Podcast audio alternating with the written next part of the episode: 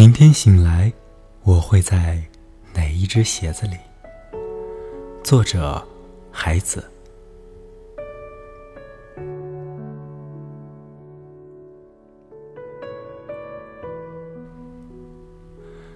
我想，我已经够小心翼翼的。我的脚趾正好十个，我的手指正好十个。我生下时哭几声，我死去时别人又哭。我不声不响的带来自己这个包袱，尽管我不喜爱自己。但我还是悄悄打开。我在黄昏时坐在地球上。我这样说，并不表明晚上我就不在地球上。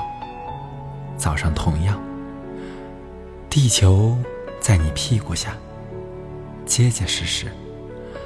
老不死的地球，你好。或者。我干脆就是树枝。我以前睡在黑暗的壳里，我的脑袋就是我的边疆，就是一颗梨。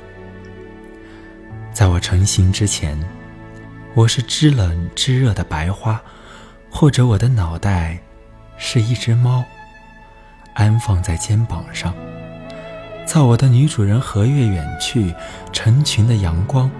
照着大猫、小猫，我的呼吸一直在证明。树叶飘飘，我不能放弃幸福；或相反，我以痛苦为生，埋葬半截儿。来到村口或山上，我盯住人们死看。呀，生硬的黄土。人丁兴旺。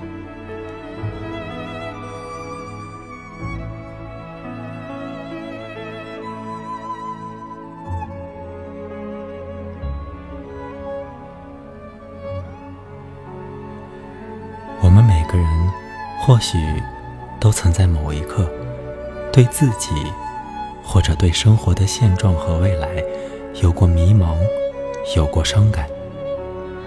但请不要被眼前的茫然迷惑，永远也不要放弃自己追寻幸福的脚步。置身于世界，绝不能自我弃绝。我是主播木木，希望我的声音能够伴你一夜好眠。晚安，乐观向上的你。